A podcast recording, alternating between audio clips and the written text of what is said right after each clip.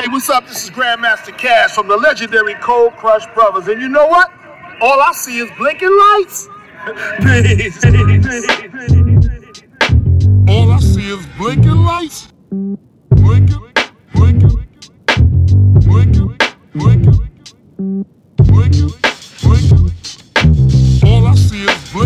lights. Hallo zusammen und willkommen zur Folge 8 des All I See is Blinking Lights Podcast. Mein Name ist Daniel und ich begrüße euch herzlich zur neuen Folge. Ich war zu Gast in München bei Iman Magnetic. Als Producer war Iman zusammen mit Ali Rasul, Edward Scissorhands und Gianni Dolo Teil der legendären Münchner Crew Square One.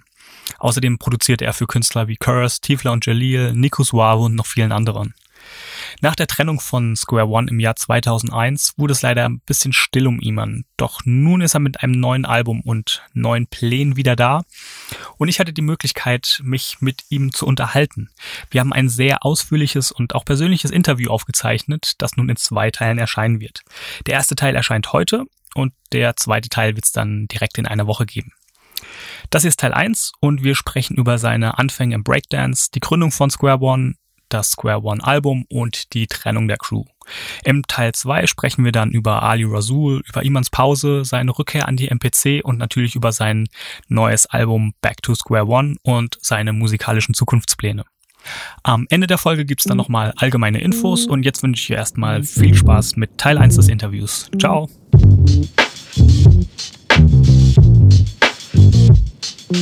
Hallo und herzlich willkommen zu Folge 8 des All I See is Blinking Lights Podcast. Ich bin Daniel und freue mich sehr auf das heutige Interview. Ich bin zu Gast in München bei Iman Magnetic, der als Producer zusammen mit Ali Rasul, Edward Scissorhands und Gianni Dolo die legendäre Crew Square One bildete.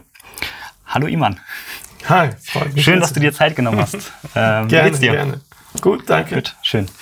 Ähm, ich möchte mit dir heute ein bisschen über verschiedene Sachen sprechen, mhm. um, über deine Breakdance-Ambitionen Anfang der 90er. Oh.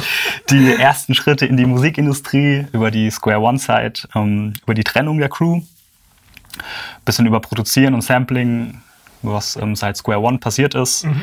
Und dann natürlich über neue Projekte, weil du mit einem neuen Album äh, bereitstehst, genau, genau. das demnächst rauskommen wird. Bevor wir aber zu den ganzen Sachen kommen, würde ich gerne erstmal noch ein bisschen weiter zurückgehen. Und zwar, ähm, wie und wann bist du denn überhaupt mit Hip-Hop an sich, so also der Kultur, sage ich mal, in Berührung gekommen? Und was hat dich denn damals dann so dran geflasht, dass ja doch Hip-Hop ähm, mittlerweile so einen großen Teil in deinem Leben eingenommen hat? Also das war ein Prozess, das ähm, sich schon ähm, über längeren Zeitraum hingezogen hat, war mhm. nicht irgendwie von heute auf morgen. Ich war irgendwie schon immer sehr musikinteressiert. Mhm. Wobei ich habe nicht irgendwie von äh, heute auf morgen mit Hip-Hop angefangen, sondern wie viele kleine Kiddies war ich auch Michael Jackson-Fan und äh, wollte wie Michael Jackson tanzen. hab aber in erster Linie sehr viel äh, Black Music gehört. Also mhm. so Sachen wie Michael Jackson, Stevie Wonder, Lionel Richie, mhm. Five Stars und äh, Cool and the Gang und solche Geschichten. Das waren so eigentlich die Sachen, die ich gerne gehört habe. Wie alt warst du da ungefähr? Ich war so um die ähm, 13, 14. Okay. Ja. Wo kam dann so dieser Einfluss her? Also das sind ja schon Sachen, die man jetzt nicht unbedingt als 13-Jähriger, glaube ich, den Zugang erstmal zu hat. Also ich habe zum ersten Mal ähm, Musik wirklich für mich entdeckt, als ich wirklich sogar noch jünger war. Da war ich ähm, sieben, sechs Jahre alt. Ja. Mein, mein Vater hat ähm, selber so eine kleine Sammlung gehabt im Iran mhm. und ähm, keine Vinylsammlung, sondern früher noch diese alten Tapes. Ähm, sein Onkel hat nämlich im Iran, in, in Teheran, ähm, so einen kleinen Nachtclub gehabt und mhm. er hat ab und zu mal da aufgelegt. Und er hat halt diese Kollektion gehabt, diese Collection und ich durfte da nie ran und äh, irgendwie nie Sachen hören und äh, manchmal, wenn niemand da war, habe ich mich dann doch hingetraut und habe mir so seine Sachen angehört. Das war aber in erster Linie so richtige, richtige Disco-Musik, mhm. ja, so Bee Gees und solche Geschichten. Aber das war so für mich so das erste Mal, wie ich mit Musik in Berührung kam. Später weiß ich noch das erste Mal, dass ich so richtig geflasht war von einem Musik Song war, als ich Michael Jackson Beat It gehört habe. ich glaube, da kann sich jeder drauf äh, einigen. Genau, und ähm, da war ich, keine Ahnung, ich weiß es nicht, ich glaube acht, neun oder zehn, liegt schon sehr mhm. lange zurück. Und dann ähm, kamen wir irgendwann mal hier nach Deutschland. Ich war elf Jahre, als wir hierher kamen. Und ähm, dann hat sich für mich so eine große Welt eröffnet. Ähm, und ähm, ja, ich habe anfangs hier Radio gehört und äh, aber für mich immer so in erster Linie so die Schiene Black Music. Mhm. Das war irgendwie das, was mir gefallen hat. So Mitte 80er müsste das dann gewesen sein, oder? Das war so Mitte 80er, ja. Wir kamen damals nach Deutschland, das war 84. Mhm. So, und das war eigentlich so für mich so die Musik, die ich mir dann ausgesucht habe, zu der ich dann als kleiner Junge herumgetanzt habe und äh, und irgendwann mal ähm, wurde aus diesem so ein bisschen äh, Tanzen doch dann ein bisschen mehr, ja. Und man mhm. hat dann ein bisschen mehr getanzt, sich ein paar Sachen mehr überlegt, sogar eigene Choreografien gemacht und äh,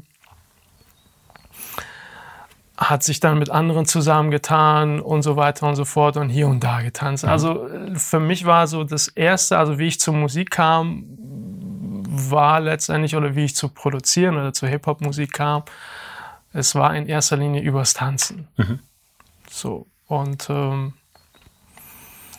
wie gesagt, anfangs ein bisschen wie Michael Jackson herumtanzen, irgendwann mal dann doch ein bisschen Breakdance, bisschen Hip-Hop. Und ähm, dann haben wir das sogar eine Zeit lang, kann man sagen, so ein bisschen halb professionell gemacht und sind sogar hier und da aufgetreten sogar ein bisschen Geld damit verdient. Und irgendwann mal kam halt so das Interesse für, für die Musik, beziehungsweise das, was hinter der Musik passiert. Mhm. Aber das war dann auch wiederum ein Prozess. Ja. Du hast ja dann auch, ich glaube 1990 war das, Rasul kennengelernt. Ähm, genau. der, der war ja damals schon äh, in Raw Deal, schon als, als Rapper aktiv, wo ihr dann, glaube ich, auch schon ähm, bei Live-Auftritten getanzt habt, so ein bisschen. Ganz genau. Ich habe damals mit einem guten Freund von mir, mit dem Lulu, zusammen getanzt. Äh, wir waren praktisch so ein Tänzer-Duo Duo und äh, sind äh, hier in irgendwelchen Freizeitheimen, haben wir uns herumgetrieben und äh, da waren ja immer am Wochenende irgendwelche Partys. Und da habe ich auch zum ersten Mal den Ali kennengelernt. Ich kann mich sogar noch ganz genau an den Abend erinnern. Und ähm, da stand der Ali da mit Platten in der Hand und, äh, und da haben wir uns zum ersten Mal kennengelernt und sind irgendwie ein bisschen ins Gespräch gekommen. Und ähm, er hat uns dann irgendwann mal gefragt, ob wir nicht Lust hätten, bei einem seiner Auftritten zu tanzen. Das war damals so die Zeit, wo die meisten MCs auch immer zwei Background-Tänzer hatten, mhm. die dann im Hintergrund rumgehüpft der, der richtige Oldschool-Einfluss. Ja? So wie ja. damals Big Daddy Kane mit Scoop und Scrap Lover, ja. Und ähm, der hat dann mich und Lulu gefragt, ob wir nicht Bock hätten. Der hat hier und da ein paar Auftritte und braucht da Tänzer. Und äh, so haben wir uns kennengelernt und äh, haben dann angefangen, mehr oder weniger zusammen zu arbeiten und wurden dann auch Freunde. Mhm. Ja. War, das, war das schon so eine, so eine richtige Hip-Hop-Szene auch eher oder war das noch so Jugendclub-Szene? Also es gab in, in München so Ende der 80er, Anfang der 90er so eine, so eine große Jugendclub-Szene. Mhm. Ja, es gab so drei, vier Freizeitheime, wo immer an den Wochenenden Partys war. Und äh, diese Partys waren auch sehr oft verbunden mit irgendwelchen Dance-Contests. Mhm. Ja, also es gab hier in München so eine, so eine kleine Tänzer-Szene, wo verschiedene Crews sich gebildet hatten und man dann irgendwie sogar gegeneinander getanzt hat, sich gebettelt mhm. hat und ähm, dann eben auch im Zuge zu diesen ganzen Dance Battles kam dann auch hier und da mal dann irgendwelche Hip-Hop-Jams, wo dann auch wirklich Crews aufgetreten sind und gerappt haben. Da gab es hier in, äh, in Schwabing das äh, Biedersteiner Freizeitheim. Da ähm, ging es dann zum Beispiel los, dass es dann so richtige Hip-Hop-Jams gab und ähm, wirklich Newcomer-Groups, ähm, da ihre ersten Auftritte hatten und äh, der Ali eben auch eine seiner ersten Auftritte hatte und wir da zum Beispiel für ihn getanzt haben. Aus diesem ganzen Tanzding ist er dann ähm, ist er ein bisschen größer geworden, ist Just a Boo entstanden. Ganz genau, genau. Also ich habe gesagt, es gab so mehrere Crews ja. und ähm, Einige dieser Crews haben sich dann aber damals zusammengeschlossen und ähm, haben dann so eine Crew gebildet und wir waren dann ungefähr eine Crew von acht bis zehn Tänzer und ähm, sind dann immer hier und da aufgetreten, mhm. haben bei irgendwelchen Tanzwettbewerben mitgemacht. Ähm, wir wurden für irgendwelche Videos gebucht, waren dann auf einer Deutschland-Tour mit ähm, einer Combo, die hieß damals Splash.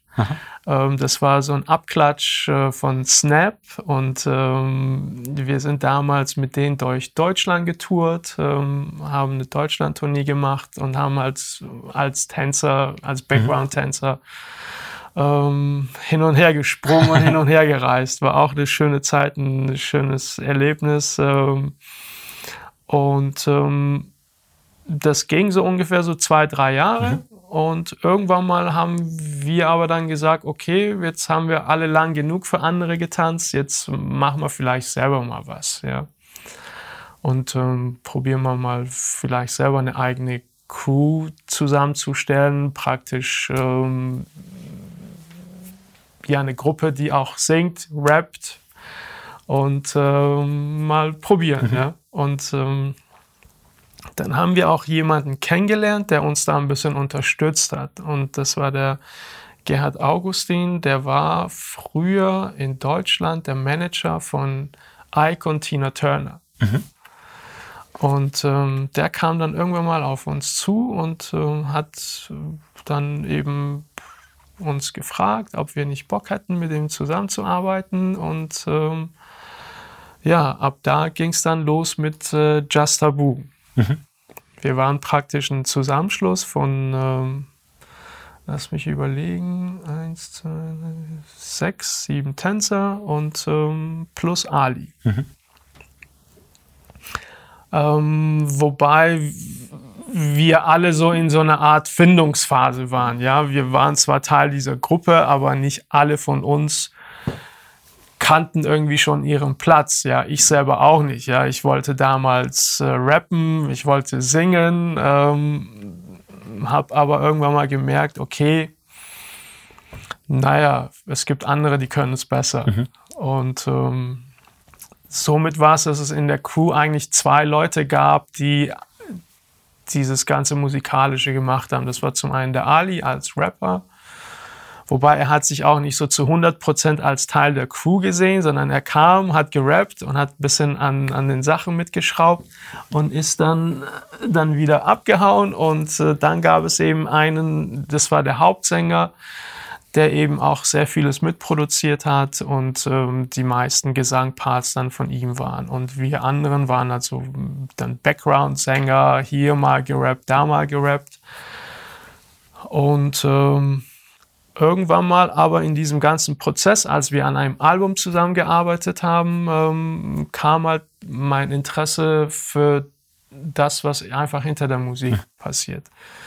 Wir waren halt eben ab und zu mal im Studio und ich saß da und habe gesehen, wie da einer die Knöpfe drückt und da habe ich zum ersten Mal gesehen, okay, es gibt einen Sampler, ein mhm. Akai S1000 und da kommen die Sounds rein, man kann die schneiden, man kann die dann irgendwie hier aufs Keyboard legen und dann selber nochmal einspielen. Und das war so einfach mal ein bisschen beobachten und gucken, was gibt's für Möglichkeiten. Ja. Und in diesem Zeitraum war das so für mich, dass ich dann auch immer mehr dann zum, zum Hip-Hop kam. Ja, mhm. also letztendlich, als wir angefangen haben zu tanzen, war das alles mehr so diese, diese RB-Schiene, mhm. ja, von, keine Ahnung, New Edition, Bobby Brown, Belveth DeVoe, solche Geschichten, ja. Und, aber die wurden ja auch immer hip-hoppiger, ja. Und äh, dann entdeckte man für sich halt auch parallel dann so Sachen wie EPMD, Big Daddy Kane und solche Geschichten, auch eben über diese Tanzschiene, weil wir haben uns Videos angeguckt, Videos mit Tänzern und äh, dann hat halt eben Big Daddy Kane Scoop und Scrap gehabt oder im EPMD-Video waren halt die Tänzer und du hast dich halt dafür interessiert und äh, kam es immer mehr in diese Hip-Hop-Schiene mhm. rein und interessierst dich oder hast dich dann immer mehr dafür interessiert. Und wie gesagt, irgendwann mal wollte man dann rappen, nicht mehr singen. Mhm. Und irgendwann mal hat man dann gesagt, gut, jetzt ähm, interessiert mich das alles weniger, sondern was mich jetzt doch mehr interessiert, ist das, was einfach dahinter passiert. Und zwar die Musikproduktion. Und du hast dich ja dann auch ziemlich so in das ganze Sampling-Ding reingearbeitet und wahrscheinlich alles, alles durchgedickt, Samples gesucht von Sachen, die du kanntest und ja, ja, gesucht. letztendlich Schuld dran war wirklich auch ähm, eine Sache, was ich dann gehört habe und dieser Song hat mir so gut gefallen, dass ich einfach wissen wollte, woraus besteht dieser Song, ja. Und das war für mich damals. Pete Rock and Seal Smooth. Genau. War, ich kann mich wirklich auch noch mal ganz genau daran erinnern, an den Tag, an den Abend, an die Sekunde, als ich zum ersten Mal Troy gehört ja. habe und wo ich dann diese Saxophone gehört habe und mir gedacht habe, boah, wie krass klingt das denn? Ja, also das ist ja irgendwie, das war so ein, so ein Gefühl in diesem Song drin, drin, das mich dermaßen bewegt hat. Ich wollte sofort wissen, wie, was, ja. wer hat das gemacht? Und ich weiß, mein Kumpel, der Lulu, hatte dann die Maxi gekauft. Aha und die Maxi in die Hand genommen. Ich kannte natürlich Pete Rock und CL Smooth schon vorher. Mhm. Ja. Wir, die hatten ja damals die EP schon äh, draußen, die Creator mhm. und dies und jenes. Man hat sich das auch angehört, man fand es schon gut. Aber als ich Troy gehört habe, das war für mich so krass. Also das war für mich so ein Song, was mich so weggehauen hat. Und ähm, das, das war für mich halt ähm, die Sekunde, wo sich halt so von heute auf morgen mehr oder mhm. weniger mhm. alles man, eigentlich ist es vielleicht ein bisschen übertrieben, wenn ich sage von heute auf morgen. Ich habe mich ja schon davor so ein bisschen dafür interessiert und als wir in Studios kamen, beobachtet und zugeguckt. Aber letztendlich, als ich damals den Song gehört habe, war für mich, okay, ich will auch sowas machen. Mhm. Ja. Und ich will aber wissen, wie wurde das gemacht. Und ähm, dann kam ja auch dann das Album raus, mhm. das Mecca and the Soul Brother. Und das war für mich dann wirklich so ein Album, das ich tagtäglich durchgehört habe, in Einzelteile zerlegt habe, mhm. analysiert habe, wie ist der aufgebaut. Okay, hier acht Bars, Intro und dann kommt das und dann kommt der Sample und dann kommt der und dann der und dies und jenes und dann eben teilweise in ähm, Plattenläden reingegangen bin und versucht habe, wirklich die, die Samples rauszufinden. Ähm, Fast unmögliche Aufgabe eigentlich. Ja, ja, weil du hast ja das, zwar das Booklet ja. gehabt, aber es war eins der wenigen Booklet, wo nichts über die Samples drin mhm. stand. Ich glaube, nur zwei Samples waren angegeben bei Mecca and the Soul Brother alles andere nicht. Stimmt, das war früher noch oft, dass ähm, wirklich die Samples aufgelistet waren. Das ist ja heute auch überhaupt nicht mehr irgendwie üblich. Ich, wenn ich ehrlich bin, ich habe schon lange nicht mehr ein Booklet in der mhm. Hand gehabt, aber eine Zeit lang war es wirklich so, dass du dann in den Booklets auch die ja. Samples angeben musstest. Aber davor, das war ja eben, ich glaube, Ende der 80er oder Anfang der 90er, da war es ja noch nicht so. Ja. Aber dann kam ja irgendwann mal so ein äh, Punkt, da gab es ja, glaube ich, ein Gerichtsverfahren. Ähm, ich kann mich jetzt ehrlich gesagt gar nicht mehr erinnern, wer das war. Ähm, und ab da hieß es, dass Samples geklärt werden müssen. Mhm. Irgendjemand hatte ähm, da was angeklagt. Ich kann mich nicht mehr erinnern, wer das war. auf jeden Fall, ich glaube, die Mecca and the Soul Brother kam noch zu der Zeit raus, wo man eben nicht so viel clearen musste. Mhm. Und ich glaube, nur zwei Samples waren da angegeben und alle anderen nicht. Und das war, wie du schon sagst, recht schwierig, die Sachen rauszufinden, ja. weil bis heute gibt es da Sachen, die ich immer noch nicht gefunden habe. Ja. Aber okay, den größten Teil habe ich schon. ja, selbst, ich meine, heute gibt es ja Möglichkeiten wie Who Sampled oder so, wo dann die Sachen aufgelistet sind. Ja, ja, ja, ja. Leider, leider muss ich sagen. Eigentlich auf der einen Seite ist es vielleicht irgendwie ein ganz äh, netter eine ganz nette Seite, mhm. aber auf der anderen Seite finde ich das irgendwie auch ähm, nicht, nicht okay, mhm. das anzugeben. Sagen wiederum andere, okay, du nimmst dir zwar das Recht, äh, von jemand anderem was herzunehmen und daraus einen neuen Song zu machen, um vielleicht sogar den Sample auch gar nicht zu clearen und mhm. ähm, beschwerst dich dann aber, wenn jemand anderer kommt und mhm. den Sample dann preisgibt, ja. Ähm, da ist vielleicht auch was dran, aber trotzdem, früher musste man das selber herausfinden, mhm. ja, aber heute wird es dir einfach hinterhergeschmissen. Das war halt die Sache, du musstest dich einfach selber damit beschäftigen und durch dadurch hast du einfach ein bisschen mehr über die Musik kennengelernt. Ja, für mich war das so, erst als ich mit dem Dicken angefangen habe, habe ich Jazzmusik kennengelernt und erst was über Blue Note und CTI und die ganzen großen Jazzmusiker erfahren und ähm, dann wirklich auch schätzen und lieben gelernt. Und ähm, wäre das, gäbe es damals vielleicht die Seite Who Sampled mhm. wie heute, wäre ich vielleicht nicht so intensiv damit in Berührung gekommen und ähm, würde mich vielleicht heute Jazz nicht mehr so interessieren. Ja, irgendwann mal fängst du dann auch an, Jazzmusik als normale Musik mhm. zu hören, nicht nur als Musik zum Sample, ja. sondern auch wirklich nur, ich höre jetzt mal einfach eine Jazzplatte mhm. an. Ja? und versuchst sich dann auch damit auseinanderzusetzen. Wie ist die denn gemacht worden? Wie ist da das Arrangement? Und, und, und, und wie spielt der da die Bassline und all das, ja. ja. Und ähm, es erweitert auf jeden Fall dein Horizont. Also ja. das Diggen, ähm, Samples zu suchen, hat einfach mein Horizont erweitert, was Musik angeht. Man, man kam mit Soulmusik, Funkmusik, Jazzmusik, Rockmusik, ja. Blues, Reggae in Berührung und musste sich dann auch damit auseinandersetzen und lernte auch das ein oder andere wirklich zu lieben, zu schätzen und das wurde dann wirklich auch ein Teil von deiner Lieblingsmusik ja. dann auch. Ja. du hast irgendwann ein Sample gefunden von ähm, Herb Geller und Mark Murphy. Mhm. Kannst du dich noch daran erinnern? Mhm. Das war ja der erste Track, glaube ich, den du dann mit, mit Ali äh, einen Track aufgenommen hast, oder? Ja, woher weißt du denn da? ähm, ich glaube, das ist in irgendeinem Interview Wo erwähnt. steht? Echt? Habe ich das erwähnt? Okay. das war der erste Song, den wir zu, zusammen gemacht haben, ja. Das war aber dann schon nach der Just a Boots. Genau, ja. Also es kam ähm, nur kurz zum, zum, zur Chronologie. 93 kam das The Rest is Up to You Album von Just a Boot. Das war ja mehr so ein noch so ein New Jack Swing Projekt ja, her. Ja, das war ein ziemlicher. Also das war, ich habe meinen ersten Hip-Hop-Track mhm.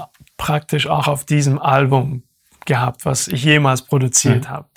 Und zwar nicht alleine, auch mit meinem damaligen Kumpel, mit dem, mit dem Lulu, zu dem ich ja heute immer noch Kontakt mhm. habe, wir uns immer noch treffen. Auch noch tanzen? Mm, tanzen nicht mehr so. Ähm, dafür sind wir ein bisschen eingerostet. Wir machen uns immer wieder ähm, einige Späße darüber, aber ich glaube, das würde nicht mehr gibt's, so klappen. Gibt es noch Videomaterial oder sowas vielleicht? Ähm, ich glaube, auf YouTube gibt es noch das eine oder andere. Spannend, muss man mal recherchieren.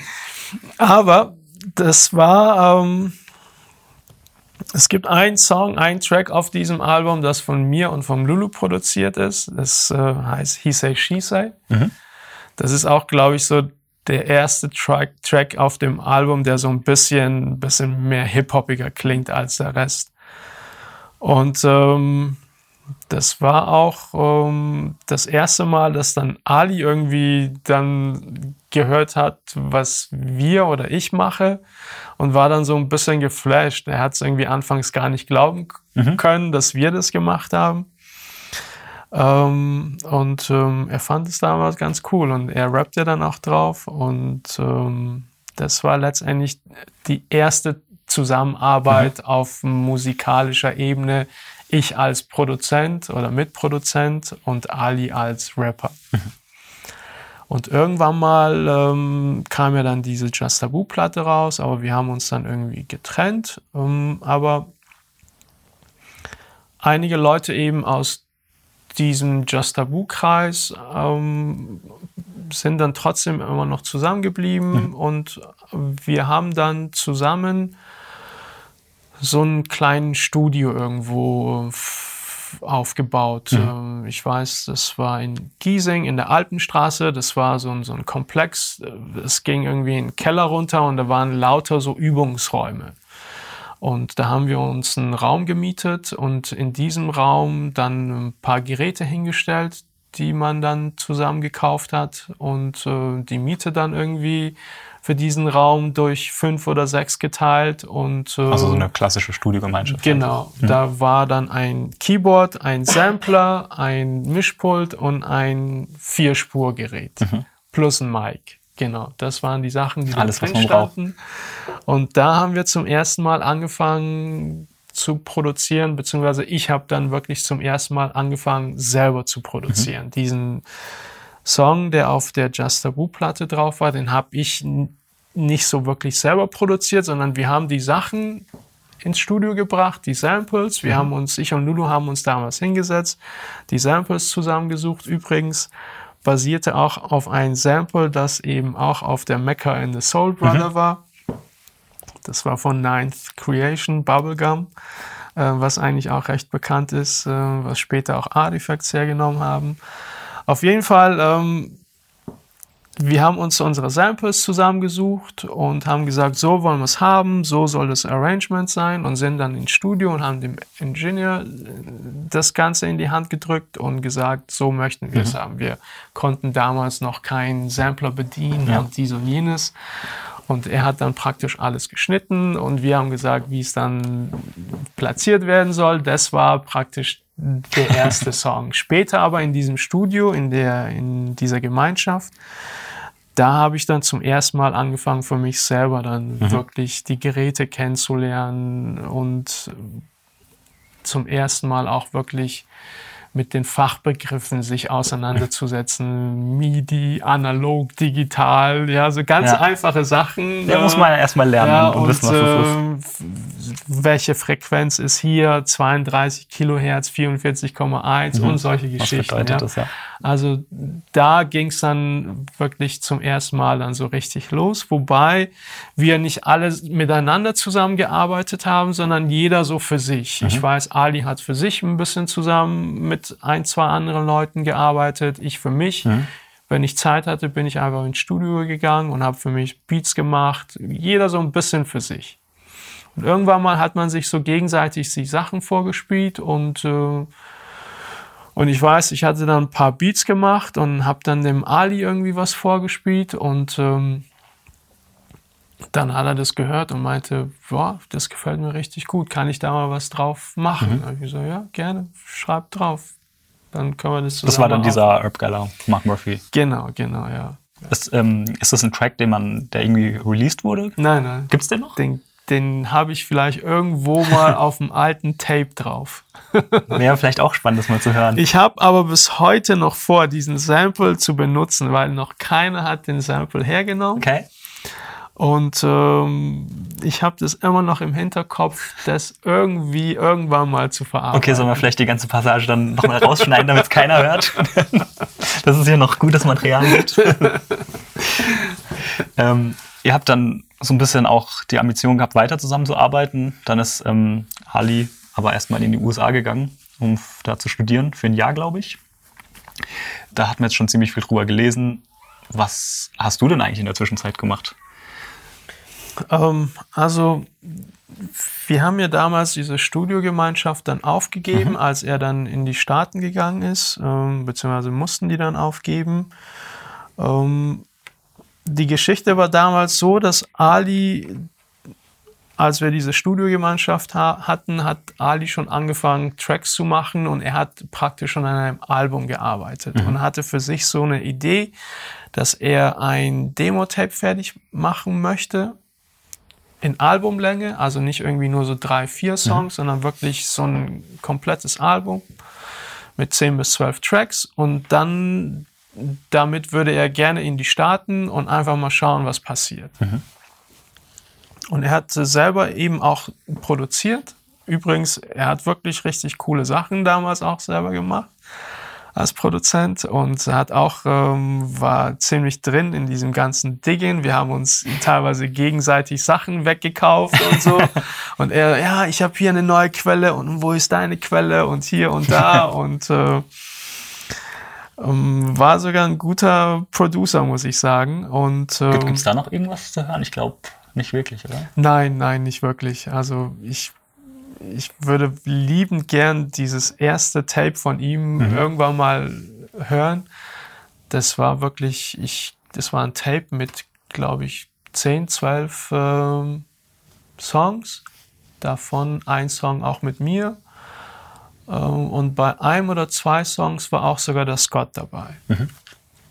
Ich weiß, die hatten einen Song, das hieß From the Outside Looking In. Und ähm, das hatten sie zusammen aufgenommen. Ähm, war ein richtig jazziger Stück und äh, war richtig cool. Ähm, das Tape würde ich gerne mal wieder in die Hände bekommen und äh, hören, aber keine Ahnung, wo das ist. Auf jeden Fall ist er damit dann in die Staaten. Er war aber nicht ein ganzes Jahr dort. Also das war ein bisschen weniger. Ich glaube, das waren so sechs, sieben, acht Monate maximal. Also so ein Semester ungefähr. Ja, würde mit ja. dem Studium genau. zusammenpassen. Und ähm, bevor er aber auch nach ähm, New York abdüste, hatten wir auch so einen kleinen, kleinen Zwist und ähm, als er dann wieder zurückkam, haben wir uns ein bisschen vertragen, aber in der Zeit habe ich erstmal keine Musik mehr gemacht. Okay. Ja? Also wir hatten dann kein Studium mehr und ähm, ich habe da meine Schule weitergemacht. Mhm. Ähm, ich habe da war damals auf der Fachoberschule und habe da meinen Abschluss gemacht und es war dann gerade als der Ali dann wieder zurückkam. Mhm. Ja, und als er zurückkam, weiß ich noch, dann haben wir uns dann getroffen und dann hat er mir erzählt, ähm, wie es halt drüben war. Und er hatte damals auch ein Tape von mir mitgenommen, wo ich ähm, so zehn Beats für ihn noch mhm. mit aufgenommen habe, die er mitgenommen hat. Das waren so lauter Instrumentals und dann meinte er, ja, das war krass und ich habe dann teilweise deine Beats laufen lassen und alle meinten, boah, wer ist das? Und dann haben sie alle angefangen, auf meine Beats zu rappen und dies und jenes und sind voll ausgeflippt auf meine Beats und er würde gerne mit mir was machen, aber diesmal soll ich nur produzieren und er konzentriert sich auf das Rap. Mhm. Und das war praktisch der Beginn von Square One, mhm. wobei wir damals noch lange nicht Square One ja. hießen, aber das war der Beginn, wo er aber auch meinte, er würde gerne an Sachen arbeiten, diese Sachen aber wieder mitnehmen, zusammenbündeln und wieder ab nach New York zurück, weil er hat jetzt äh, dort ein paar Connections äh, gemacht und hat irgendwie auch Mr. C kennengelernt und ähm, glaubt, dass wenn er mit den neuen Sachen dahin fährt, ähm, er vielleicht irgendwie eine Chance hat, mhm. was zu reißen oder irgendwas vielleicht. Also direkt bekommen. auch schon mit diesem internationalen Gedanken von Anfang an. Genau, genau. Das war eigentlich der ursprüngliche Plan. Hat damals wahrscheinlich auch schon Englisch gerappt. Ja, ja. Mhm. Also Ali hat eigentlich immer ja. auf Englisch gerappt, von Anfang an. Mhm. Später kam dann irgendwie Scissorhands noch dazu als DJ. Genau, wir haben dann irgendwann mal dann wieder langsam losgelegt, ähm, haben uns dann wieder Equipment gekauft. Mhm. Ali hat einiges zusammengeholt und wir haben uns dann wieder in diesem gleichen Komplex äh, einen Raum gemietet mhm. und äh, haben da die Geräte hingestellt und haben angefangen, die ersten Sachen aufzunehmen. Parallel ähm, ging es dann auch los mit Anfragen für irgendwelche Auftritten damals eher so, so richtig im Underground, in irgendwelchen äh, Freizeitheimen oder kleinere Hip-Hop-Jams, die dann da waren. Und ähm, dann hieß es, okay, jetzt brauchen wir aber einen DJ, wenn wir irgendwelche Live-Auftritte machen, weil äh, alles von DAT abzuspielen ist irgendwie auch uncool und ähm, cool wäre es, wenn wir einen DJ hätten, der dann eben auch Sachen dazu scratchen ja. kann ähm, von Platte Sachen laufen lassen kann, damit wir ein bisschen flexibler sind und ja, nicht so nur so Sachen einfach. von DAT abspielen ja. können. Zuerst hatten wir einen anderen DJ, einen, Kumpel von, von Ali und mir, den wir alle auch sehr lange kannten. Das war der René und ähm, der war eine Zeit lang dabei, aber irgendwann mal ähm, meinte er, er kriegt es halt irgendwie nicht hin, zeitlich mhm. und so weiter und so fort. Und ähm, dann hat der Ali aber den äh, Eddie kennengelernt. Mhm. Und ähm, dann kam er irgendwann mal zu mir und meinte, ja, ich habe jemanden kennengelernt, das ist der Bruder von so und so und zwar von der Esther. Wir kannten die Esther, also die äh, größere Schwester von äh, Eddie von früher und äh, aus der Tänzerzeit. ähm, es gab damals in München, wo es eigentlich alles begann. Das war eigentlich der Ursprung. Ja, das, es gab einen Club in München, der nannte sich Rock In. Mhm. Ähm, und da hat eigentlich für uns alles angefangen oder für mich selber. Der, der war eigentlich immer sonntags nachmittags. Und ähm, da haben wir uns immer alle getroffen und da waren halt eben auch sehr viele ähm, Amis, die hier in der Kaserne waren. Mhm. Hier gab es ja in München auch äh, eine Ami-Kaserne. Und ähm, sehr viele kamen dann auch da und ähm, dann gab es irgendwelche Freestyle-Battles mhm. und die fingen an dann rumzutanzen und wir geguckt, Groß was machen die für Moves und hier und da und da ging eigentlich alles los und ähm, die Schwester von Eddie kannten wir halt eben auch ähm, aus von diesem von diesem mhm. Club mhm. Rock In und dann meinte er ja, ich habe jemanden kennengelernt, das ist der kleinere Bruder von der Esther und äh, ich glaube, der könnte als DJ ganz gut sein. Und dann habe ich gesagt, ja gut, dann lass uns ausprobieren. Dann kam halt der Eddie dazu und wir haben so die ersten Auftritte gemacht. Es lief alles ganz gut. Und äh, haben ihn dann gefragt, ob er nicht fest äh, mit uns arbeiten möchte. Praktisch als festes Mitglied der Crew. Mhm. Und ähm, damals arbeitete der Ali in einem Plattenladen, das nannte sich Bam Bam Records mhm. und ähm, hat dann parallel aber auch angefangen, hier in München einmal in der Woche in einem Club äh, eine Veranstaltung zu machen. Mhm. Und das hat der Ali mit Eddie zusammen gemacht. Ähm, Eddie hat dort teilweise aufgelegt und Ali hat aber dann auch äh, DJs von außerhalb dann mhm. immer gebucht dann kamen dann so DJs wie DJ Emilio von 0711 mhm. oder dann auch Tomek. Tomek, genau, genau. Ja. Und zu diesem Zeitpunkt war dann die Idee Square One schon so ein bisschen fortgeschritten, ein bisschen mhm. gereift. Wir hatten schon einige Songs gemacht. Auch so vom, vom Sound her schon? Vom Sound her noch nicht so. Also wir haben erst einmal so einige Sachen ausprobiert. Auch ich habe wieder einige Sachen ausprobiert. Mhm. Ähm, wir hatten dann zum ersten Mal auch eine MPC im Studio. Also mhm. damals hat der Ali eine MPC 60 gekauft und ähm, dann saß ich halt da und habe mich damit auseinandergesetzt. Das war eben eine MPC 60 und eine und ein Sampler Akai S3000 mhm. und ähm, recht klassisches Equipment eigentlich. Genau, ja. genau. Und ähm, erstmal ging es darum, wirklich Sachen auszuprobieren, mhm. Sachen zu testen. Für mich in erster Linie auch, wie soll mein Sound klingeln, obwohl ich schon so einigermaßen so eine Idee hatte.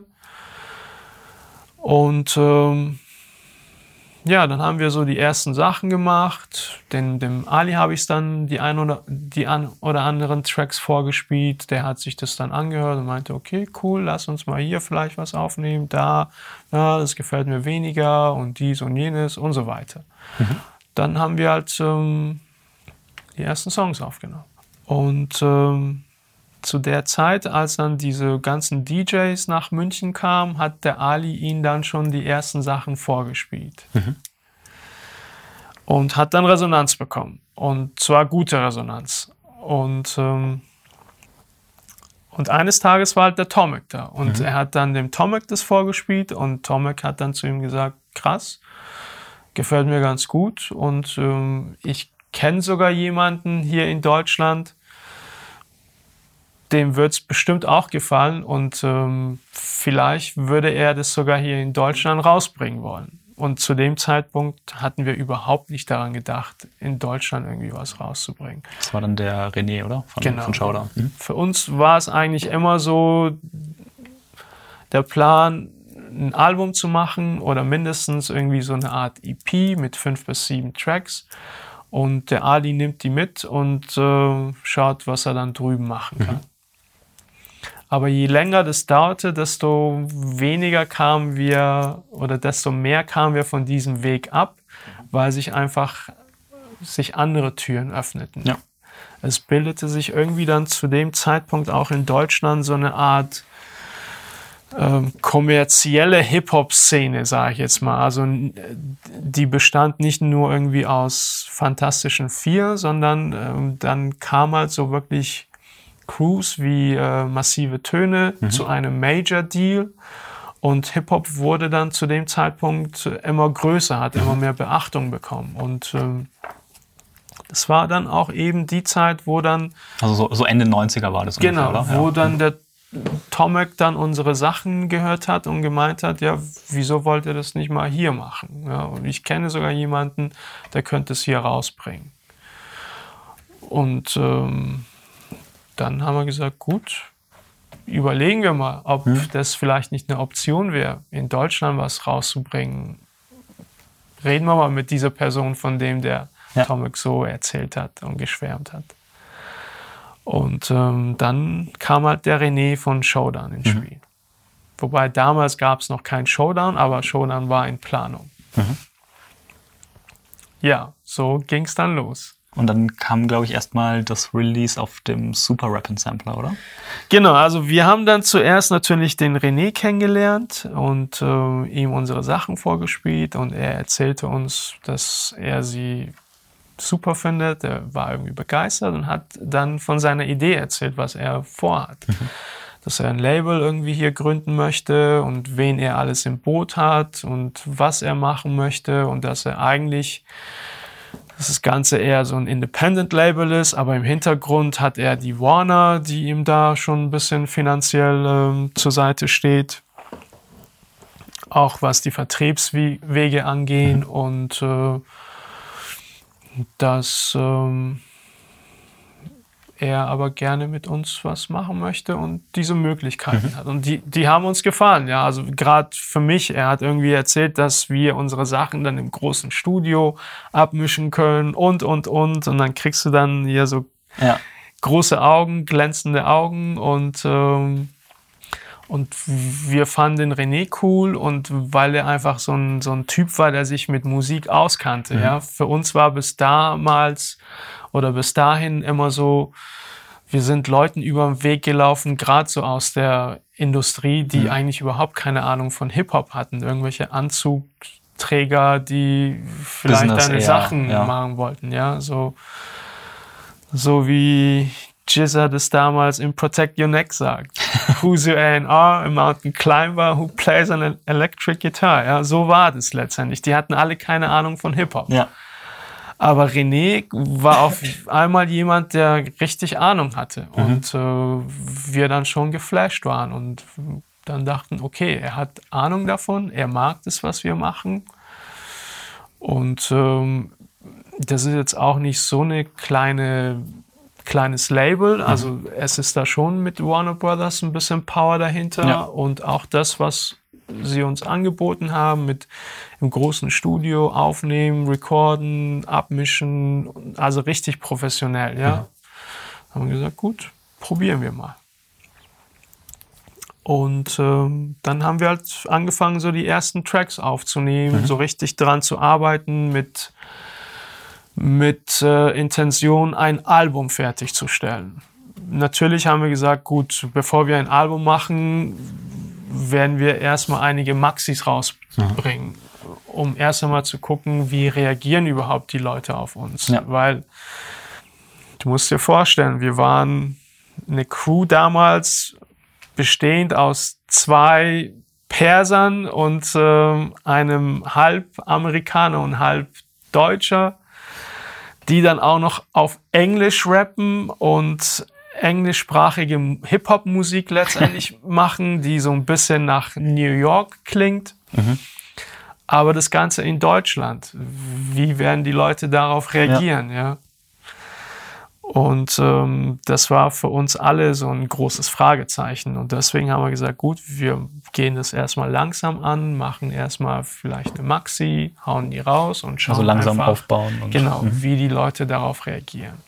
Haben dann die Maxi fertig gemacht. Die Mind, Body and Soul. Die Mind, genau, MBS. War, war da Gianni schon dabei oder kam das erst später? Er kam später dazu, wobei er damals schon teilweise dabei war bei den Live-Auftritten.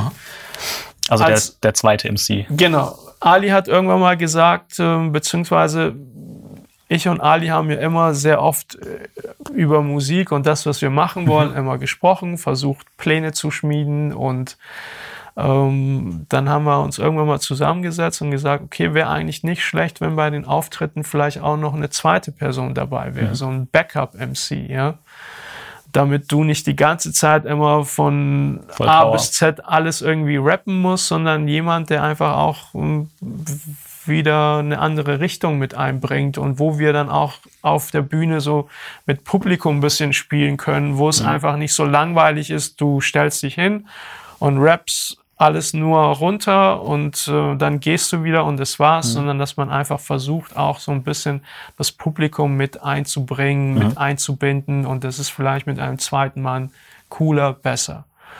Und ähm, wir haben vorher sogar mit einem anderen äh, Rapper äh, gearbeitet, äh, der ist dann aber in die Staaten zurück und dann hat der Ali gesagt, ähm, was hältst du eigentlich vom Scott? Lass uns doch mal mit dem Scott reden. Habe ich gesagt, gerne. Also ich kannte den Scott auch schon von früher. Wir haben jetzt also Scott, äh, nur zu Verständnis, ist Gianni Dolo. Genau. In der alten Studiogemeinschaft haben wir schon miteinander gearbeitet, okay. beziehungsweise ihn kennengelernt. Und ich so, ja, ich mochte ihn, war ein cooler Kerl und ich so, gerne. Ich mochte auch, wie er rappte mhm. und äh, habe gesagt, wenn er Bock hat, lass uns ausprobieren. Und er war dann ab und zu mal bei den Auftritten dabei. Aber es war, es stand noch nicht zur Diskussion, dass er wirklich ein fester Bestandteil von Square One wird. Mhm. Also damals war wirklich drei Personen. Und ähm, dann haben wir MBS aufgenommen und ähm, das waren dann vier Tracks und der vierte Track war dann eben dieser Song, von dem du gerade gesprochen hast, Days to Come, der dann auf äh, Super Rappin' landete. Mhm, ja. Aber eigentlich hatten wir schon die Maxi zuerst fertig, MBS. Okay. Und ähm, ja, dann haben wir MBS rausgebracht und die Resonanz war durchweg super. Wir haben jetzt zwar keine 100.000 Einheiten verkauft, mhm. ja, also es war mehr als überschaubar. Ich glaube, wir haben damals von der ersten Maxi irgendwie 3000 Stück äh, verkauft. Ja, aber so aus dem Nichts aber ist es ja auch. Sogar das war für uns schon so ein Achtungserfolg. Ja, genau. Und ähm, was für uns aber noch wichtiger war, war eben, wie reagieren so die Leute, die sich mit der Musik aus, auseinandersetzen. Und also praktisch, was werden die äh, Zeitschriften, so Juice, Backspin über die Maxi schreiben?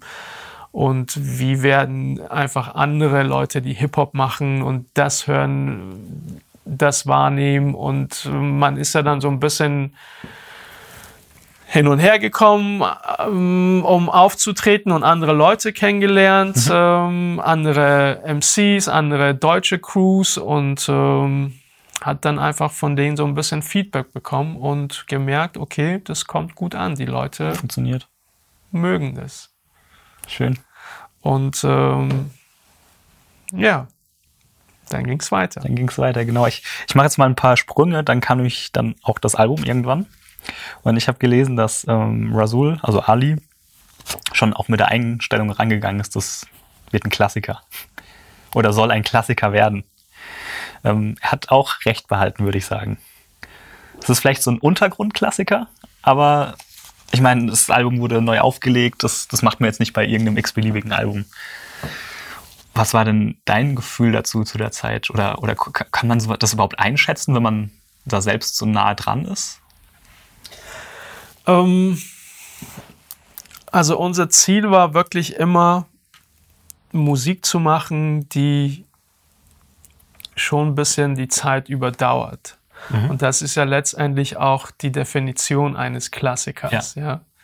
Und wir wollten halt irgendwie nicht, nicht einen Song machen, der heute irgendwie super klingt, aber übermorgen alle sagen, boah, das kann doch kein Mensch mehr hören, weil das war damals vielleicht cool, aber jetzt nicht mehr. Einfach schlecht gealtert oder genau. was auch immer. Und ähm, das war halt immer so unser Ziel. Ähm, sei es bei den, bei den Tracks, also bei den instrumentalen Sachen, die ich gemacht habe, oder bei den Raps, die der Ali geschrieben hat. Und ähm, ja, der Ali hat ab und zu gesagt, ja, das, was wir machen, das wird ein Classic, wir sind die krasseste Crew und dies und jenes.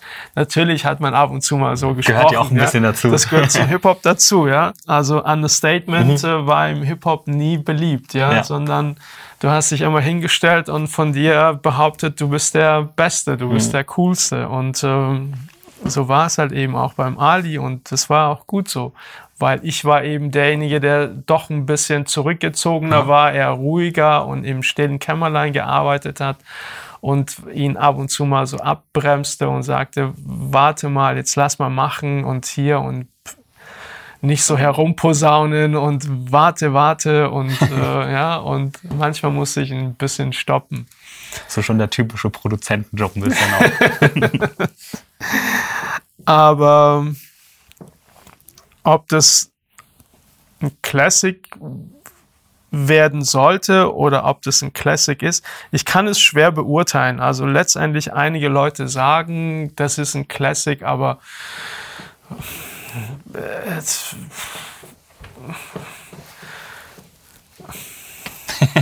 Ilmatic ist für mich ein Classic, ja. ja? Und äh, wir haben gerade mal ein Album gemacht und das war's. Und das Album wurde gut. Ähm, wurde auch gut aufgenommen? Ja, es kam auch gut rüber und ähm, ich, ich höre es mir, beziehungsweise die Leute hören sich das teilweise heute noch an und sagen, hey, krass, und das habt ihr damals schon gemacht. Das ist von 2001 mhm. oder Ende 90er. Ähm, also letztendlich, du kannst es dir heute immer noch anhören und ähm, ohne zu sagen, ähm, ja, das klingt scheiße mhm. oder dies und jenes. Also, ob das jetzt ein Klassiker ist, ich lasse es äh, andere beurteilen. Ähm, ich glaube, wir haben schon ein gutes Album abgeliefert. Also fürs mhm. erste Album war das definitiv schon ein gutes Werk. Ich bin mir sicher, wenn wir noch weiter zusammengearbeitet hätten, die nächsten Alben wären mit Sicherheit noch mal besser mhm. geworden. Mhm du lernst ja auch mit jeder Produktion dazu, Klar. ja. Und ähm, man verändert sich ja auch ein bisschen, lernt neue Sachen dazu. Ja, ja. Und auch auf dem Album sind Songs, die ich vielleicht weniger mag und dann wiederum Songs, die ich mehr mag, ist ja auch klar. Klar, bei vier Leuten ist genauso. Das ist ja immer auch eine Kompromissfindung wahrscheinlich. Ja, aber es ist schwer, finde ich, immer selber dein Zeug als Classic zu bezeichnen. Mhm. Also das überlasse ich lieber den anderen also wirklich kein, kein Rapper. Die würden das wahrscheinlich machen. ähm, ich habe auch in einem Interview gelesen, dass ähm, Rasul Probleme damit hat, dass viele deutsche Fans seine Texte nicht richtig verstanden haben oder zumindest nicht richtig wertgeschätzt haben, weil es halt auf Englisch war.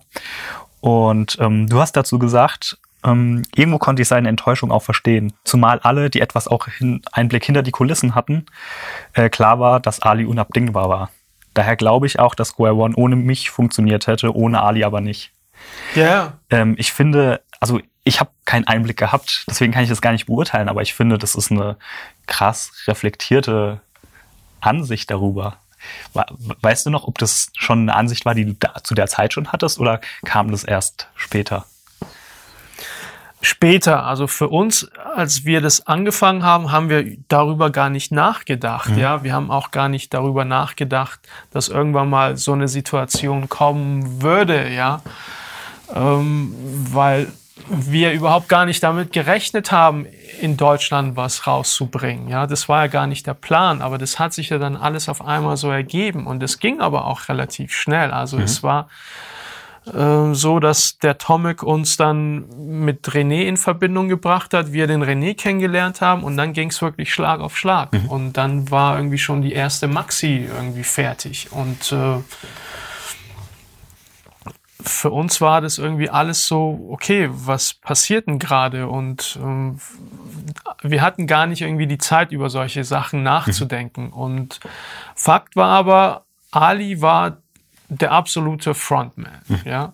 Ähm, als wir damals angefangen haben, lief auch wirklich alles über Ali. Wie mhm. gesagt, ich war eher so der Kerl, der Typ, der im Hintergrund äh, in Ruhe seine Sachen gemacht hat und äh, Ali hat mehr oder weniger am Anfang auch alles gemanagt. Mhm. Und äh, je länger aber wir Square One machten, desto mehr kam ich aber auch in diese Business-Seite mit rein. Ähm, weil auch teilweise der Ali ähm, sich damit nicht auseinandersetzen wollte, weil er auch irgendwie dann gemerkt hat, okay, diese Business-Seite ist irgendwie auch manchmal einfach zu stressig, ja. Mhm. Und ähm, deswegen habe ich dann auch immer mehr versucht, ein bisschen mehr Verantwortung zu übernehmen und äh, mich dann auch immer ein bisschen mehr eingebracht. Ähm, Fakt war aber, dass letztendlich für die Leute, die die Musik gehört haben, eigentlich in erster Linie ja Ali die Person war, die mhm. eigentlich Square One ausgemacht hat. Und ähm, ich eigentlich gar nicht oder wir gar nicht die Musik so wichtig genommen haben. Die Musik war halt da, weil sie mhm. da sein musste, ja. Und ähm, aber sie wurde immer mehr wichtiger, weil die Leute eben auch die Musik gut fanden, krass fanden und äh, sagten, okay, das ist auf der einen Seite hast du diese krassen Raps und aber du hast dann auf der anderen Seite diese krassen Beats und zusammen passt es irgendwie wie Faust aufs Auge. Und das war eben erst einmal die äh, Resonanz der Presse. Mhm. Irgendwann mal war das aber so, dass dann die Leute einfach Schwierigkeiten mit Alis äh, Raps hatten. Ja, ich meine, ist ja auch klar. Äh, du bringst äh, englischsprachige Hip-Hop-Musik in Deutschland raus, du schreibst richtig diepe Texte und ähm, viele Leute können Englisch gerade aus äh, ihrer Schulzeit und ja. sonst nicht und können halt mit den Texten nicht viel anfangen. Und äh, Psst. Hallo. und ähm, können mit den Texten vielleicht nicht viel anfangen. Sie hören, dass da jemand ist, der krass, tech, äh, ja. der krass rappt, weil einen coolen Flow hat, weil er eine mhm. gute Stimme hat, aber verstehen letztendlich nicht viel. Und vielleicht wird in dem Augenblick dann doch die, die Musik für sie wichtiger. Mhm. Ähm, ich weiß es nicht. Ähm, aber so kam es dem Ali vielleicht irgendwann mal rüber, während mir das eigentlich nie so vorkam, weil für mich es immer klar war, würde es Ali nicht mehr geben, würde es kein Square One mehr geben. Mhm. Aber wenn ich irgendwann mal aufhöre, dann kann ich ersetzt werden durch einen anderen Produzenten, der vielleicht ähnliche Sachen macht. Wahrscheinlich nicht die gleichen, aber mhm. ähnliche Sachen und man kann es trotzdem weiterführen. Aber man kann den Ali nicht ersetzen. Er war letztendlich die Hauptstimme von Square One. Und auch als später äh, Scott, also Gianni Dolo dazu kam und ein bisschen mehr Parts übernommen hat, sogar da, man hätte nicht den Ali rausschmeißen können mhm. und sagen, okay, jetzt macht der Scott mit Iman und Eddie Square One weiter. Für mhm. mich war das nie ein, eine Möglichkeit. Aber es war einfach auch so, dass ich und Ali das gemacht haben, weil wir auch Freunde waren. Mhm. Also wir haben das nicht gemacht, weil wir uns irgendwann mal auf der Straße gefunden haben oder zusammengecastet wurden, sondern wir waren in erster Linie Freunde und äh, gute Freunde sogar und wir haben halt beschlossen, das zusammen zu machen. Und äh, deswegen gab es für mich überhaupt nie die kleinste Idee, auch das ohne ihn zu machen. Mhm.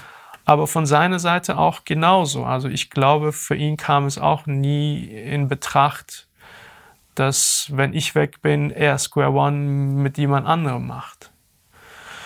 Und am Anfang waren letztendlich Square One ich und Ali. Hm. Ja, und dann kam ja eben Eddie dazu und dann kam ähm, Scott dazu und aber letztendlich vieles ging halt eben über unsere Köpfe. Hm. Ja. Ihr hatte dann ein Album draußen, sogar in mehreren Ländern ist es released worden. Äh, mehrere Singles, habt vor Crowds gespielt, auf Festivals. Also habt schon großen Erfolg gehabt. Ähm, aber langsam hat sich das dann alles so ein bisschen, wahrscheinlich auch durch das viele Zusammenreisen und so weiter, gab es immer kleine Konflikte. Und so langsam ist die Crew so ein bisschen zerbröckelt. Und gab Unzufriedenheiten, verschiedene Streitereien, ähm, bis sich Square One dann leider aufgelöst hat. Ich glaube, du hast da ähm, dann auch irgendwann so den, den Cut irgendwie gemacht, oder? Wenn ich das richtig gelesen habe. Oder zumindest so das mal in den Raum gestellt.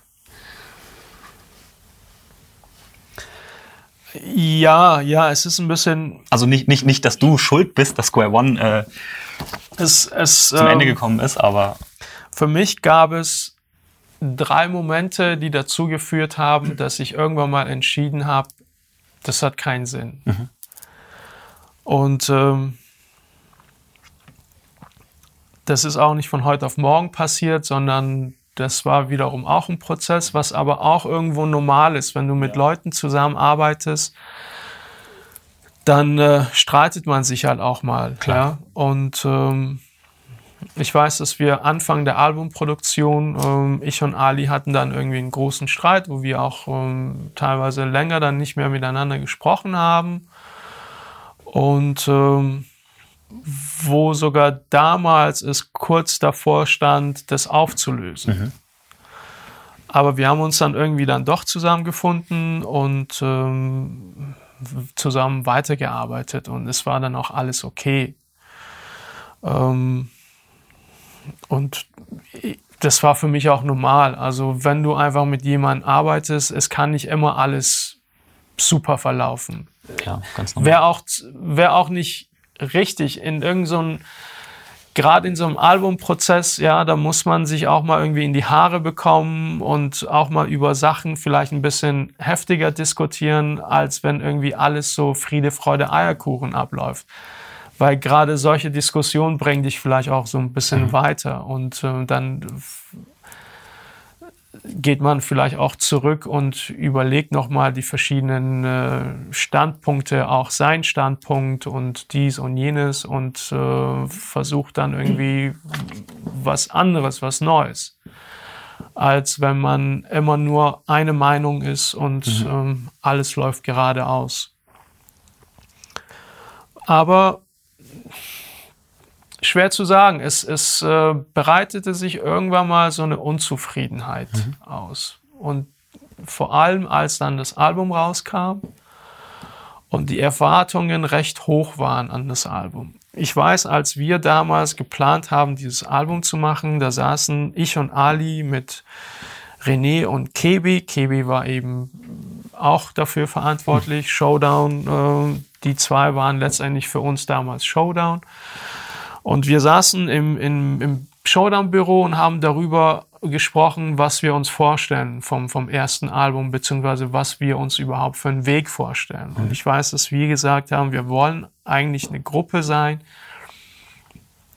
die man langfristig aufbaut, aber langsam aufbaut. Wir glauben nicht irgendwie, dass wir mit unserer ersten Platte direkt irgendwie in die Charts einsteigen, weil la- lass uns realistisch sein. Wir machen englischsprachige Hip-Hop-Musik in Deutschland und da haben einfach sehr viele Leute Vorurteile und sagen, hey, wieso soll ich mir die anhören? Ich höre mir Ja, lieber gleich die Ami-Rapper an genau, und so. die Mhm. Amis an, das Original und nicht irgendwelche Leute, die das nachmachen. Ja. ja.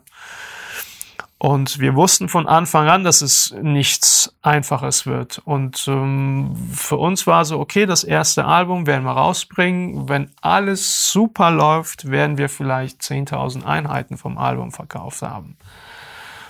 Und irgendwann mal, vielleicht mit dem dritten Album oder vierten Album, so wie Gangster, ja, die dann irgendwie mit dem, keine Ahnung, vierten oder fünften Album irgendwie dann erstmal Chart-Erfolge feiern konnten. So haben wir uns das auch irgendwie vorgestellt. Aber wir haben dann State of the Art gemacht, also die zweite Maxi. Und die ging dann irgendwie auf einmal durch die Decke. Ja, wir haben dann, ich hatte ja schon vorhin erwähnt, von Mind, Body and Soul 3000 Einheiten mhm. ungefähr verkauft. Und ähm, von äh, State of the Art haben wir eben das Fünffache dann verkauft. Ja? Und ähm, die Erwartungen stiegen, auch mhm. innerhalb des Labels. Aber auch innerhalb der Gruppe. Klar. Ja, ähm, jeder hat ges gesagt, okay, wenn wir jetzt von der Maxi 15.000 verkauft haben, dann könnten wir vom Album wahrscheinlich auch 15.000 verkaufen. Und wenn wir 15.000 vom Album verkaufen, dann kommen wir vielleicht sogar in die Charts und dies und jenes. Und das war dann vielleicht einfach ein Fehler, äh, sich von diesen Erwartungen so weitertragen mhm. zu lassen. Vielleicht hätte man sagen müssen, hey, bleibt auf dem Teppich, seid realistisch, denkt daran, was wir am Anfang besprochen haben. Nur weil wir jetzt mal irgendwie eine Maxi hatten, die mhm. durch die Decke ging, für uns durch die Decke ging, ähm, müssen wir jetzt nicht die Erwartungen höher schrauben. Mhm. Aber die Erwartungen wurden eben höher geschraubt und irgendwann mal hat man halt erwartet, dass wenn das Album rauskommt, dass es auch in die Charts ging. Oder gehen müsste. Ja. Und dann kam eben die Platte raus und ging halt nicht äh, durch die Decke und ging halt nicht in die Charts. Und dann war halt die Enttäuschung groß. Mhm. Und vor allem war die Enttäuschung bei Ali sehr groß. Weil er dann irgendwie irgendwann mal zu sich gesagt hat, ähm, ich weiß, wir saßen dann da nach dem Release, das war ungefähr vier Wochen nach dem Release und haben irgendwie darüber gesprochen und ich habe halt gemerkt, dass er ziemlich enttäuscht war weil es halt eben von den Verkäufen nicht so war, wie er sich das vorgestellt hatte oder wie viele sich das vorgestellt hatten, wo ich aber zu ihm gesagt habe, Ali, ist doch trotzdem alles gut. Ich meine, mhm. die, die Resonanz ist super, wir haben ein gutes Album abgeliefert, keiner hat irgendwas Schlechtes über uns geschrieben. Wir wussten aber von Anfang an, dass das, was wir hier machen, schwer sein wird. Mhm. Hättest du auf Deutsch gerappt, wären wir jetzt wahrscheinlich Top 10 gewesen, ja. Aber ist halt eben nicht so. Du raps auf Englisch. Wir wollten das von Anfang an so machen und wir wussten, dass es von Anfang an schwer wird. Und weiter geht's, ja. Aber die Enttäuschung war halt bei ihm schon recht groß. Und es kam halt eben auch dazu, dass er einfach äh, wenig seine Raps wenig Wertschätzung gefunden mhm. haben, weil letztendlich er hat Sachen geschrieben, die haben einige Leute gar nicht gecheckt, mhm. aber das, die waren halt teilweise hatten, ja. relativ genial, brillant, ja, aber wenn du dich damit nicht auseinandersetzen mhm. konntest oder nicht wolltest, weil es dir zu anstrengend war, dann äh, war das halt für ihn wiederum enttäuschend. Er macht sich so eine große Mühe und ja. schreibt das und das und das und überlegt sich dies und jenes und die Leute kommen dann zu ihm und sagen, hey, coole Rhymes, aber äh, die Beats sind ja noch krasser. Ja? und dann ist es natürlich für ihn eine große Enttäuschung und äh, das spielte dann auch so eine bisschen unterbewusste Rolle in dem Ganzen. Dass er einfach dachte, okay, wieso macht er den ganzen Scheiß eigentlich? Ja. Wenn keiner das wertschätzen kann. Ja, ja und ähm, dementsprechend ähm, wurde halt die Stimmung so ein bisschen schlecht. Mhm. Und ähm, dann gab es halt irgendwie so die ersten Reibereien, so innerhalb der Gruppe. Die Jungs gingen damals auf Tour, wo ich dann nicht mit dabei war. Mhm. Wir haben hier eine Tour gespielt mit 1-2. Mhm wo wir als Vorgruppe dann mit dabei waren und ähm, die waren dann irgendwie einen Monat unterwegs und hocken halt aufeinander und haben halt im Bus zusammen geschlafen und äh, wenn du dich jeden Tag siehst, dann ist es auch normal, dann gibt es halt auch Reibereien und da gab es halt eben auch Reibereien und äh, für mich war das trotzdem immer noch normal, aber ähm, man merkte, dass die Stimmung immer schlechter wurde und immer schlechter wurde und ähm, es zerfiel halt irgendwie alles auseinander und es war irgendwie schwierig, das Ganze irgendwie zusammenzuhalten, weil du merktest, das Ding geht jetzt in vier verschiedene Richtungen. Mhm. Ja. Und so ist es dann auch in vier Teile zerbrochen sozusagen. Ja, letztendlich schon. Leider auch wahrscheinlich so ein bisschen freundschaftlich erstmal.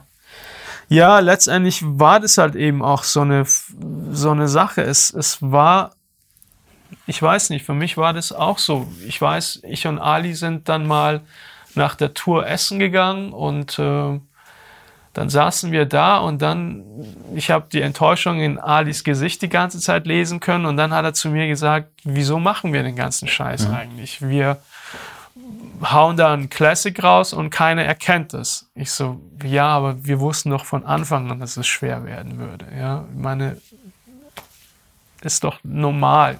Sicher, ich hätte es auch gern gehabt, dass es in die Charts ging. Mhm. Wäre auch schön gewesen, wenn wir so viel verkauft hätten wie eben von State of the Art und, und, und.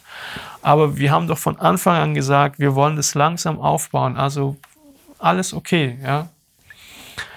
Und dann hat halt, habe ich gemerkt, dass er für sich selber schon so ein bisschen zu viele Gedanken gemacht hatte, wo er dann eben anfing zu sagen, ja, aber was wäre, wenn ich auf Deutsch rappen würde? Mhm. Dann habe ich gesagt, wie auf Deutsch? Ja, natürlich hättest du von Anfang an auf Deutsch gerappt, wäre das anders gewesen, aber du tust es nicht.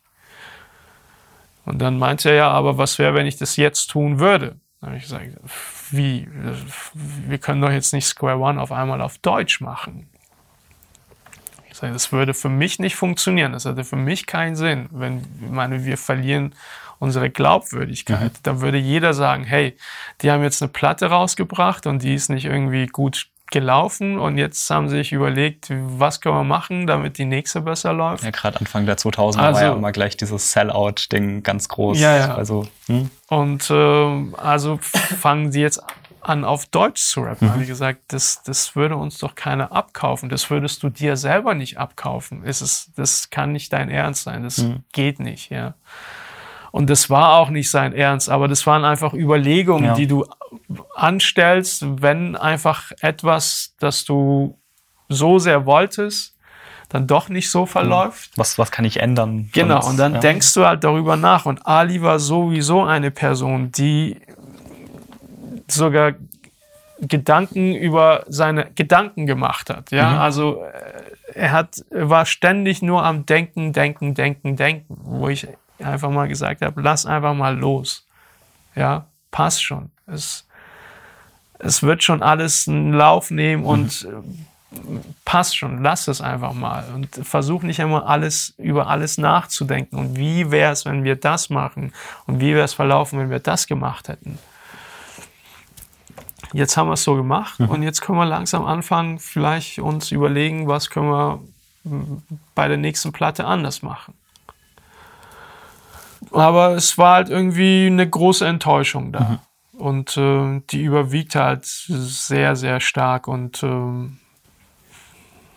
dann kamen halt noch ein paar andere Sachen mhm. hinzu. Ja, es, äh, Entscheidungen, die dann getroffen wurden und wo man innerhalb der Gruppe sich nicht mehr einig war und meinte, ja, aber das sollte nicht so sein, sondern so sein. Und man hat dann so Sachen in Frage, Frage gestellt. Ich will jetzt nicht so zu sehr in, ins mhm. Detail gehen, aber Sachen sind dann passiert, die einfach nicht in Ordnung waren, ja. Die unter Freunden eigentlich nicht stattfinden sollten. Mhm. Und die aber, wenn sie stattfinden, was an der Freundschaft äh, verändern. Mhm würden. Ja. Und die haben halt letztendlich auch was an der Freundschaft verändert. Und das war eigentlich der Knackpunkt. Der Knackpunkt war nicht, dass wir enttäuscht waren. Natürlich spielte das schon eine Klar, große ja. Rolle, schon. Aber der Knackpunkt war einfach, dass die Freundschaft anfing zusammenzubröckeln mhm. zwischen mir und Ali, zwischen Ali und Scott. Und äh, die, die Töne wurden immer schärfer und äh, immer mehr herumgejammere und du konntest dich nicht wirklich auf das Richtige konzentrieren, äh, sondern es war immer nur Gejammer, Gejammer, Gejammer und jeder wollte was anderes. Und wo ich irgendwann mal zum Ali gesagt habe, das kann doch nicht so weitergehen. Mhm. Jedes Mal, wenn wir irgendwie was eigentlich entscheiden, heißt es zwei Tage später, nein, doch nicht. Mhm. Und dann sagst du das, der andere sagt das und der andere sagt das und dann äh, ruft mich der René an und sagt, was wollt ihr jetzt eigentlich? Jeder erzählt mir irgendwas anderes. Was ist jetzt Sache?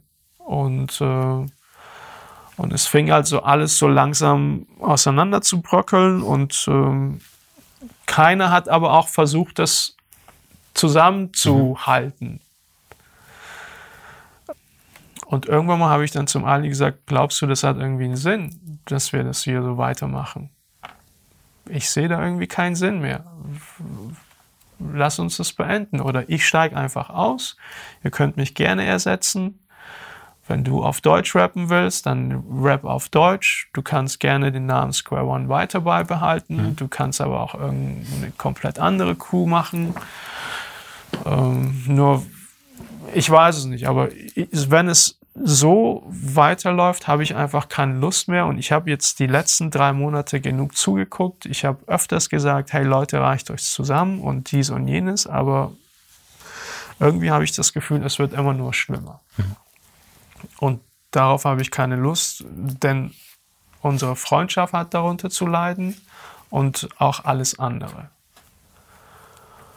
Und äh, ja, dann hieß es, okay, wenn du kein Bock hast, dann habe ich gesagt, es geht nicht darum, dass ich keinen Bock habe. Natürlich habe ich weiterhin Bock zu machen, aber ich merke, es läuft nicht so, wie nicht. es gerade läuft. Es ja. läuft nicht.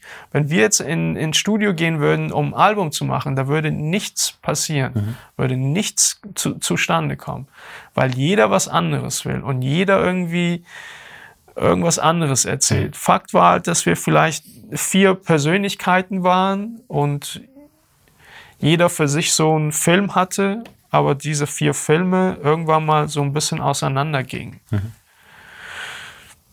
Schwer zu sagen, aber letztendlich war da einfach so ein Knackpunkt irgendwann mal in der Freundschaft und ähm, das war das Ausschlaggebende, dass ich persönlich kein Vertrauen mehr gefühlt habe. Ich habe einfach nicht mehr gefühlt, dass man meinen Rücken frei hält, sondern wenn ich irgendwas gemacht habe, dass man sogar irgendwie gesagt hat, ja, du bist ja scheiße. Ja? Mhm. Und ich so, wieso sagt man das nicht mir persönlich, dass es scheiße ist und ich muss es dann von meinem Labelchef erfahren, mhm. dass es scheiße ist. Also lass uns doch erstmal intern das besprechen, bevor ihr das mit anderen besprecht und ich das von anderen erfahren. Das, mhm. das kann doch nicht sein.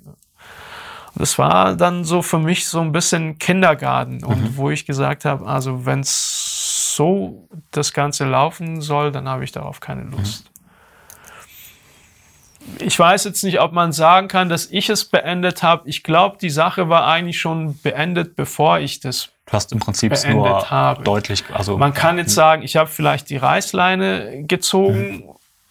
Ich habe mir aber auch die Frage gestellt, sehr oft sogar die Frage gestellt, wie wäre es gewesen, wenn ich das nicht so gemacht hätte, mhm. wenn ich damals vielleicht versucht hätte, das alles doch zusammenzuhalten, wenn ich dafür gekämpft hätte und ähm, dies und jenes. Aber weißt du, das ist schwer. Das ist ja immer, das im Nachhinein kann man sich immer diese Frage stellen. Ja, das, das ja. bringt einen ja nicht wirklich weiter. Gerade als als 2010 dann ähm, Ali verstarb, habe ich mir sehr oft diese Frage gestellt. Um, das war halt, ähm, da stellst du dir dann ganz, ganz viele Fragen. Natürlich. Und ähm, sagst dir, okay, was wäre gewesen, wenn du damals so und so entschieden hättest? Hättest du eventuell vielleicht sogar das verhindern können, ja?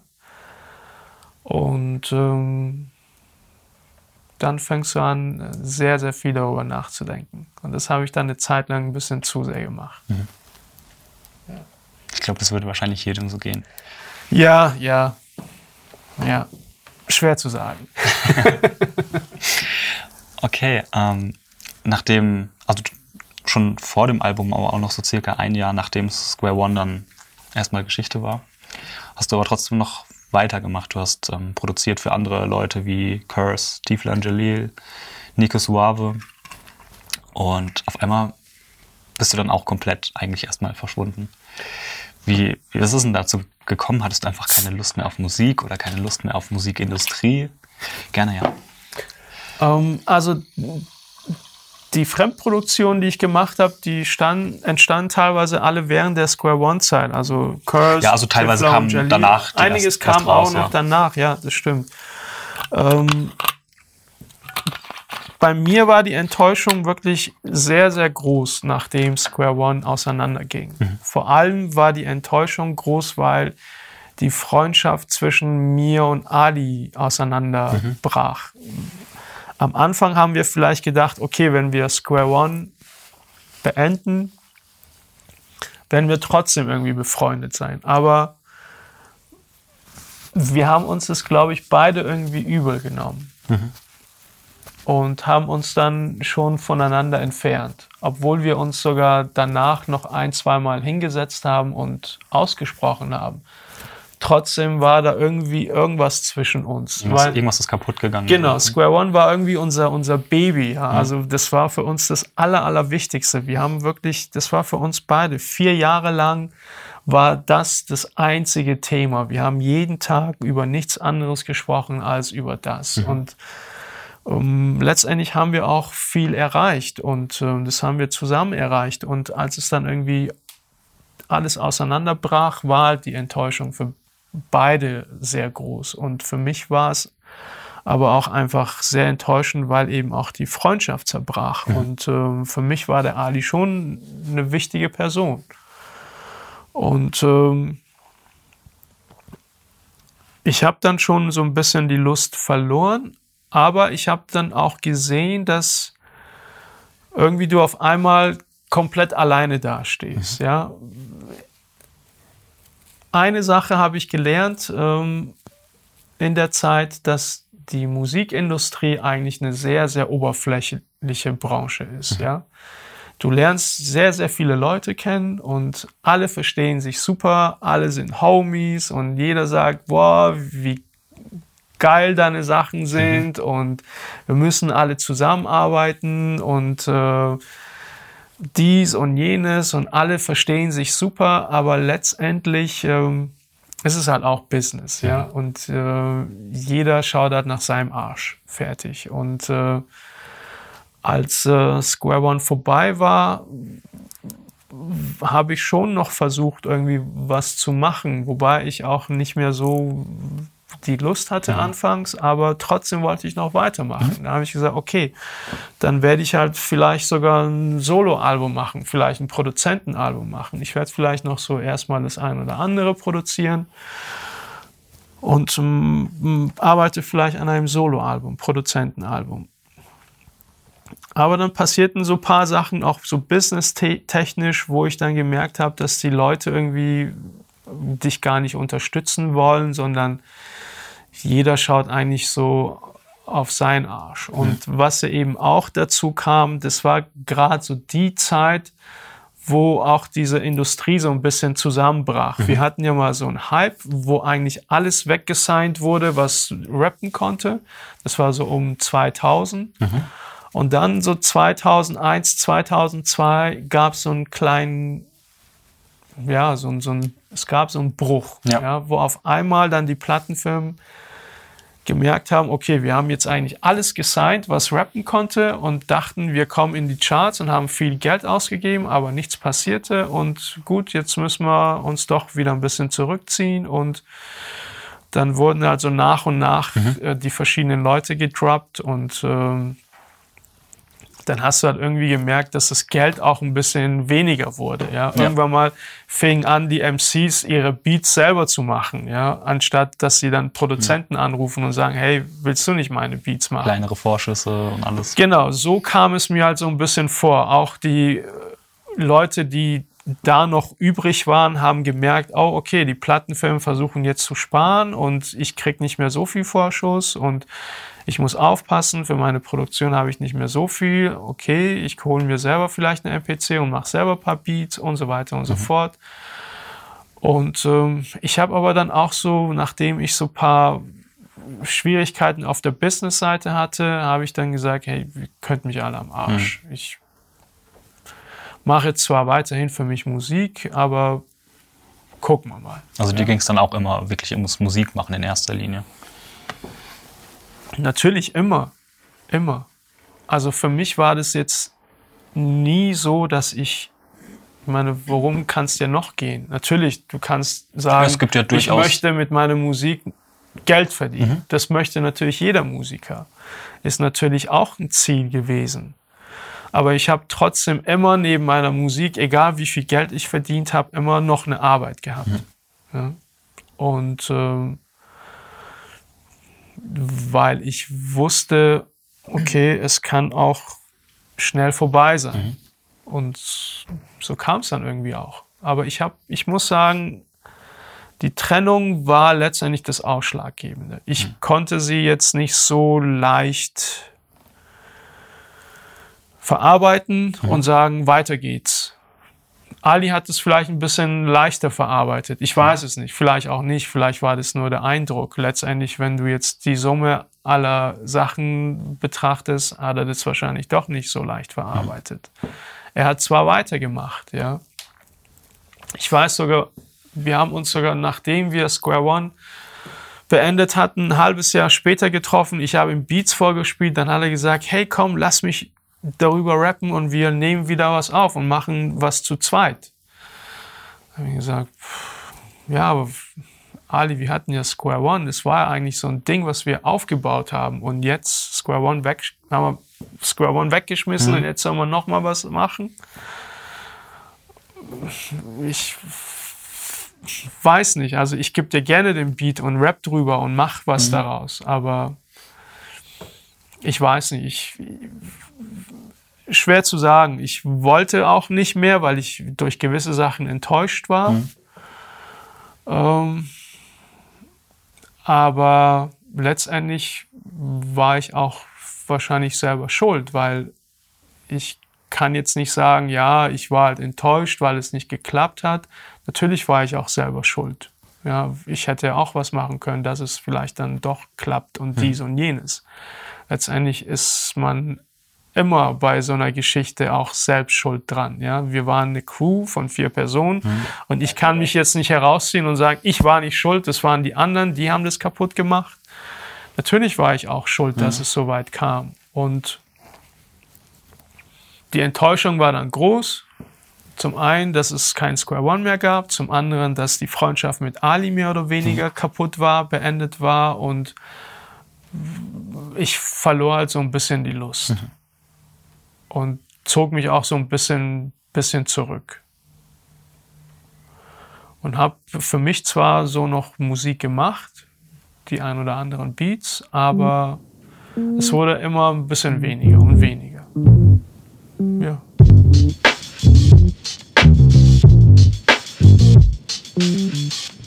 So, das war Teil 1 des Interviews mit Iman Magnetic. Wenn ihr wissen wollt, wie es weitergeht, die nächste Folge kommt in einer Woche oder je nachdem, wie man das Ding hört, ist es schon raus. Ähm, alle wichtigen Links zur Folge, zu Iman, zu Square One und natürlich auch zu Imans neuem Album Back to Square One findet ihr in der Linkliste auf dem Blog.